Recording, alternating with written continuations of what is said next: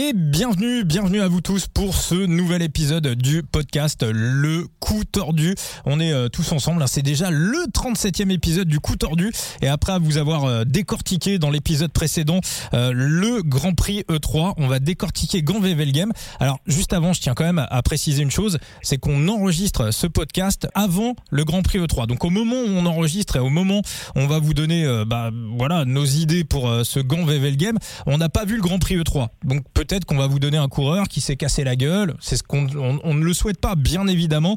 Mais enfin, on a la start list, on a une bonne idée de la météo et on a quand même plein de choses à dire sur euh, ce Gant VVL Game. Et pour l'analyser, pour le décortiquer, ce Gant VVL Game, notre ami Thibaut, alias Latib. Ça va mon Thibaut? Eh ben, Ma foi, ça va tout aussi bien que la dernière fois. Euh, peut-être un peu mieux. D'accord. bah écoute, très très bien. Le, le, niveau euh, le, niveau ne sera que, que meilleur. Euh, Gant donc qui a lieu ce dimanche 26 mars, euh, la 85e édition. On va on va commencer par le traditionnel parcours Thibaut.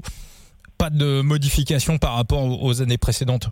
Non, de ce que n'y a pas de, il a pas tant de, pas de choses qui, qui changent. Maintenant, on va peut-être s'intéresser directement au sujet euh, primordial, à savoir euh, la météo. Allons-y, la météo pour euh, ce dimanche. Eh bien, ce dimanche n'échappera pas à la règle du GPE 3. On devrait avoir encore une fois un temps dégueulasse et un vent à la limite limite euh, des bordures possibles, mais surtout euh, un vent euh, qui sera pas forcément des plus favorables sur la fin. Donc maintenant c'est une autre une autre des questions. Est-ce que est-ce que dans dans ces monts à la fin avant euh, il y aura une explosion ou pas? On le sait, c'est une course qui amène pas mal de surprises et pas mal de dénouements assez rocambolesques les années euh, précédentes, on va dire. Bah, c'est du long hein, et on sait que bah, on est au-dessus de 250 km et là on commence à souvent voir arriver un, un, type de coureur un petit peu euh, un petit peu différent sur euh, sur ce type de course sur ce type de course assez longue. On voit aussi aussi quand ça se termine au sprint, bah voilà sprint à l'usure et on, voit que ce sont pas forcément les meilleurs sprinteurs qui arrivent à qui arrivent à s'imposer même s'ils ont réussi à survivre et à, et à, et à aller dans le dans le groupe qui se joue la gagne à, à l'arrivée. Donc Binyam Girnay et le, euh, le tenant du titre. Hein, il l'avait il emporté euh, l'année dernière devant, devant Christophe Laporte. Euh, un mot sur la start list, Thibaut, et je te pose la même question que sur le Grand Prix E3. Alors même si la stratégie est un peu différente hein, sur Gambé Belgame que sur le E3, est-ce que tu sens, est-ce que tu vois une équipe sur la start list capable de dominer, de, littéralement éclater la course dans les monts? Quand je regarde la start list, quand même pas mal d'équipes et même la grande majorité se tournent et peut-être à raison euh, vers euh, leur figure phare du, sprint. Donc on semble quand même se diriger dans les équipes vers deux types de scénarios. On a un grand sprinter euh, en cas d'arrivée groupée et on a aussi des potentiels dynamiteurs dans les équipes, mais euh, il n'y a pas vraiment, pour moi, à mon sens, de collectif euh, qui se dégage. D'autant plus que quand euh, je parlais de météo assez défavorable, il faudra rappeler que bah, le replat final, cette longue, longue ligne droite finale de, je vais te la sélectionner là tout de suite, de 21, les 21 derniers kilomètres seront par contre jugés sur un vent favorable. Donc il y aura peut-être des potentielles offensives qui vont qui vont euh, pleuvoir et, euh, et là ce sera peut-être un jeu un peu plus d'équipe et à savoir comment les monts ont, avant étaient un peu plus euh, décousus, un peu plus explosifs pour, pour se faire une idée euh, bah, des, coureurs qui vont aller s'imposer du côté de Vevet Game. Est-ce que euh, tout de suite comme ça, alors toi tu es plutôt, on a, a vente d'eau sur sur l'arrivée. Pour toi le scénario sprint te paraît euh, te paraît établi d'avance ou, euh, enfin bon, on rappelle hein, souvent Gant VV Game au mieux c'est un sprint, allez 20, 25, 30, 40 unités où justement bah, ce vent, ce vent qui est quand même assez fort et ces conditions difficiles, est-ce qu'on pourrait pas avoir un petit peu ce qu'on a vu sur sur Bruges-la-Panne, une course un petit peu complètement éclatée? Ouais, c'est exactement dans un scénario plus à la bouge la panne que moi je me, je me dirigerai. Mais on sait dans ce type de scénario, tu as aussi des sprinters qui sont mmh. euh, relativement pas mal avantagés. Hein. Oui, d'ailleurs, bah, on a vu hein, sur Bruges-la-Panne, euh, Jasper Philipsen qui va, qui va gagner en top 3. C'est Nicolas Fritsch hein, qui signalait sur Twitter et, et a raison euh, cette semaine bah, que les sprinters étaient de plus en plus complets.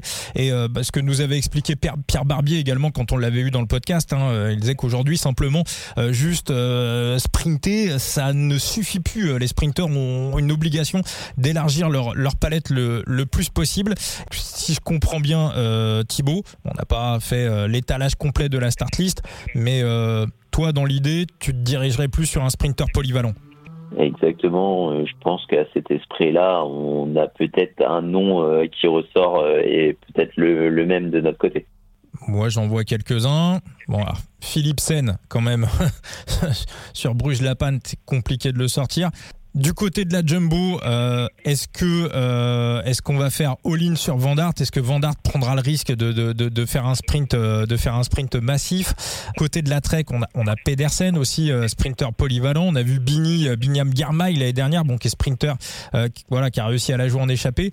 Bah, j'ai envie de dire on peut presque éliminer euh, sur ce scénario des mecs comme Cavendish, des mecs comme Bennett, même un mec comme Tim Merlier par exemple, ou, euh, des marques. Moi, des marques, je l'ai pas trouvé, je l'ai trouvé loin d'être ridicule hein, sur euh, sur Bruges La Panne.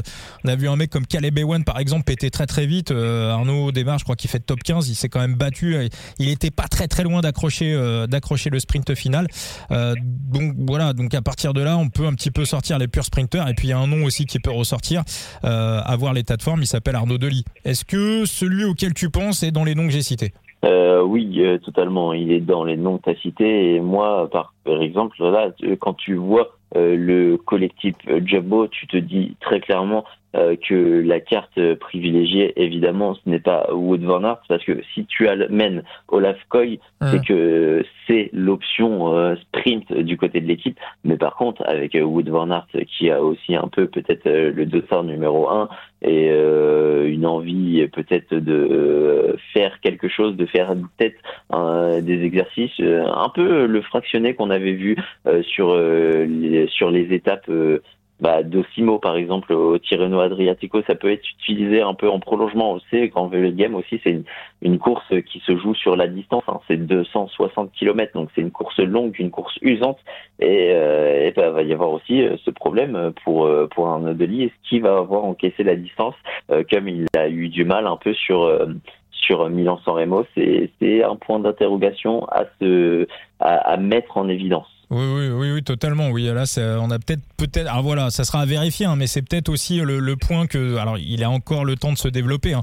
On sait que par exemple, Tom Pitcock, quand il est arrivé dans le peloton professionnel il y a deux ou trois ans, euh, son entraîneur expliquait que au-dessus de 250 km, pour lui, c'était euh, c'était extrêmement compliqué. Bon, on a vu depuis qu'il a il a quand même corrigé le problème et, euh, et il a fait quelques perfs intéressantes sur sur des distances supérieures à 250 bornes. Donc Arnaud Delis a, a le temps de corriger ça, mais ouais, on l'a vu péter dans, dans Milan-San Raymond, on l'a vu quand même péter extrêmement tôt. Et puis on le rappelle, c'est 260 km, mais c'est pas 260 km sur le soleil, ce sera 260 km dans des conditions qui seront relativement éprouvantes physiquement. Donc euh, ça peut aussi jouer et être un peu plus dur qu'à l'accoutumée. Et ce sera sûrement aussi dur que de faire 290 km sur Milan-San Remo. Totalement. Euh, Thibaut, maintenant, bah, on va y aller directement. Hein, tant qu'on a fait un petit tour euh, de, de, la start list, des conditions météo et du, du scénario, parce qu'on est, on est quand même relativement d'accord. On, voilà, vu, vu, la météo, vu le vent et euh, vu les possibilités de pluie, on part pas sur un, on part pas sur un sprint, on part sur euh, sur quelque chose de beaucoup plus, de beaucoup plus éclaté.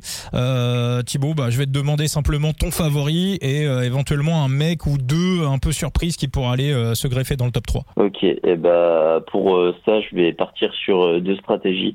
Euh, une stratégie où tu as un sprint même en petit comité où c'est relativement bien contrôlé et là un nom se dégage pour moi et c'est bon ce sera sans doute le favori des bookmakers j'ai pas encore vu les cotes je crois pas les avoir vus sur le book ref mais quand bien même on va le faire sans ça reste un avis, c'est pas forcément un conseil de Paris. Il faut prendre les, les distinctions. Euh, Jasper Philipsen et après sur un une éventuelle surprise, je vais partir sur un scénario peut-être un peu plus décousu, un homme qui est paru en forme, euh, dont le profil euh, convient bien. C'est un peu un profil à la Stephen King, mais lui, quand il est offensif, vaut mieux pas lui laisser deux mètres d'avance et il a cet avantage de surprendre peut-être un peu plus qu'un Stephen King. Euh, Nils Polite, pour moi, ça reste une très belle surprise euh, qui peut aller s'imposer sur ce type de conditions à la fois difficiles et dans un dans un course de mouvement sur la fin. Pas mal, Nils Polite. J'avoue que j'y avais pas pensé,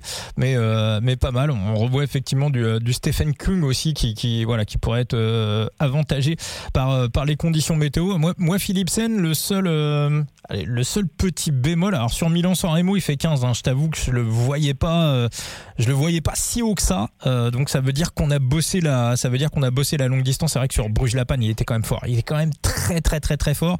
moi, j'ai peur que 260 bornes, ça soit encore légèrement juste et je pense que je pense qu'une heure de course en moins, c'est quelque chose qui lui convient le mieux. Maintenant, je l'exclus pas du tout du, euh, du game. Hein. Il, a, il a sur Bruges la panne, ce qu'il a fait, c'était incroyable. Euh, moi, je vais sortir un petit peu ma liste de coureurs spécialistes du long et spécialistes du, mauvais temps. Pour moi, Mats Pedersen est ultra favori de Grand le Game parce que il, coche, euh, coche à peu près toutes les cases.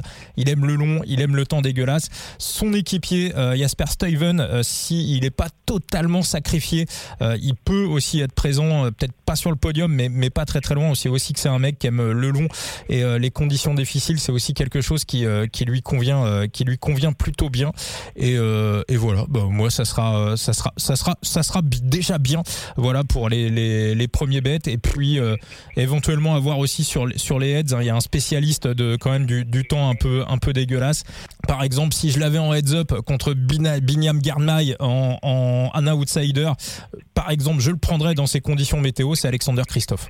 C'est un exemple. Voilà. S'il y a un petit heads, euh, d'Alexander Christophe intéressant que vous voyez passer, à un moment où on enregistre, on n'a pas encore les bêtes, mais euh, pour moi c'est un coureur intéressant, Alexander Christophe dans ces conditions, qui peut, qui peut être surprenant et qui peut aller claquer euh, et qui peut aller claquer un top 10. ah tiens, allez, un Sheffield, un Sheffield, pourquoi pas. On l'a vu aussi l'année dernière s'imposer dans des conditions un peu difficiles aussi en Belgique sur euh, sur la flèche Brabanson, donc pourquoi pas. Bon, et eh ben, eh ben, eh ben, c'est noté. Alors, c'est noté euh, pour euh, cet épisode Gant euh, VVL Game. On, de toute façon, vous retrouvez euh, voilà nos pronostics euh, détaillés voilà tout au long du week-end. On va continuer à éplucher tout ça. Thibaut, toi, tu donnes tu donnes des avis, tu conseilles les gens qui viennent te voir sur sur ton compte Twitter, la Thib, voilà, toujours toujours disponible pour échanger, pour répondre aux messages, qu'elles soient en public, en privé, bien évidemment, de manière totalement bienveillante. Bah oui, totalement. De toute façon à chacun son avis. On peut toujours expliquer euh, le pourquoi du comment. Euh, et c'est surtout quand on vient poser des questions, c'est pour savoir à peu près vers quel scénario, vers quel coureur moi je vais, plus que pour me demander ce que moi je vais prendre. Donc toujours un plaisir d'expliquer le pourquoi du comment euh, de tel scénario et pas un autre. Voilà, oui, parce que voilà, avant de, avant de mettre des pronostics, voilà, c'est ce qu'on voilà, c'est ce qu'on essaye de conseiller. Euh, essayez de vous faire d'abord une analyse de, de course en fonction de tous les éléments que vous avez, la météo, les interviews, euh, de vraiment toutes les informations que vous pouvez récolter à droite à gauche. Essayez de définir un scénario de course, vous rapprochez le plus proche possible du euh, du scénario et ensuite voilà, faites une liste des coureurs qui correspondent au scénario au scénario que vous avez travaillé et euh, voilà, déjà si vous avez l'analyse, si vous avez le scénario, bah forcément sur le long terme, alors vous gagnerez pas forcément à chaque fois, hein, c'est ça a gagné à chaque fois, ça n'existe pas, mais euh, voilà sur le long terme, 200, 300, 400, 500, 1000 bêtes, bah, c'est ce qui vous permettra, euh, voilà, de dégager un bénéfice. On rappelle encore une fois que dans les paris sportifs, c'est extrêmement extrêmement difficile. Ça demande une gestion, une rigueur euh, au niveau de, de ces mises. Ça demande du, du, du, du sang-froid euh, et voilà, faut, faut vraiment gérer ça comme un bon père de famille et euh, surtout ne pas faire n'importe quoi parce que les boucs veulent jouer avec vos émotions, veulent jouer avec vos, vos sentiments. Donc voilà, donc restez restez froid pour. Plus facile d'être en, d'être en réussite sur des sports de niche mais ils sont de plus en plus bons aussi sur le, cyclisme. Faut, faut le noter, faut le dire, et ça, ça devient de plus en plus compliqué. C'est vrai, c'est vrai, et euh, on a vu voici euh, sur les sur les heads up où à une époque on, croquait réellement. On a vu aussi certains books, alors les heads up qui sont qui sont interdits en France, mais on a vu certains books étrangers réduire en fait les, les marges, les taux de retour aux joueurs sur sur les heads up, et donc s'ils ont réduit les taux de retour aux joueurs, bah, c'est simplement qu'ils se faisaient défoncer. Donc à la fois, bah, ils ont des, comme tu dis Thibaut, ils ont des mecs, ils ont des mecs qui sont meilleurs pour travailler, mais mais mais mais de temps en temps, il y a quand même des petites saucisses, il y a quand même des des, petites erreurs. Là, on l'a vu avec euh, avec euh, par exemple Tobruk euh, qui était qui était à plus de 2 contre contre Traen sur le, en, en PLT sur le sur le Tour de Catalogne. voilà, ce qui était complètement ce qui était complètement surréaliste. Donc on voit de temps en temps, voilà, on voit de temps en temps des petites saucisses qui qui, qui se greffent à droite à gauche. Mais t'as raison de le signaler, Thibaut. Elles sont de plus en plus rares et le coup tordu est là pour les débusquer. Thibaut, je te remercie. Eh ben, je te remercie à toi et on espérera que sur ce grand Velvet Game, on ait un pic un peu euh, qui fasse le coup tordu au bouc. Eh bah, eh bah écoute, c'est ce qu'on va espérer. Et puis bah on se retrouve pour le Tour des Flandres. pas de souci, on se retrouvera pour euh, là le plus beau des monuments, même si ça fait un peu de mal à le dire. Oui, le cœur veut parler, mais si la raison doit parler, euh, le Tour des Flandres reste le plus beau du monument parce qu'il est largement beaucoup plus explosif. C'est pas Paris Tour euh, pour toi Ah non, non, on parle de monument. Hein. Paris Tour n'est pas un monument. Mais Paris Tour est la plus belle des belles. D'accord, ça marche. Et puis je vous rappelle que vous nous retrouvez aussi sur tous les réseaux sociaux. Euh, le coup tordu, on est sur Twitter, on est sur Facebook, on est sur Instagram. Et pareil, euh, dispo pour, pour échanger, pour, pour parler vélo avec vous dans un bon état d'esprit. Merci Thibaut et merci à tous. Allez, ciao, ciao.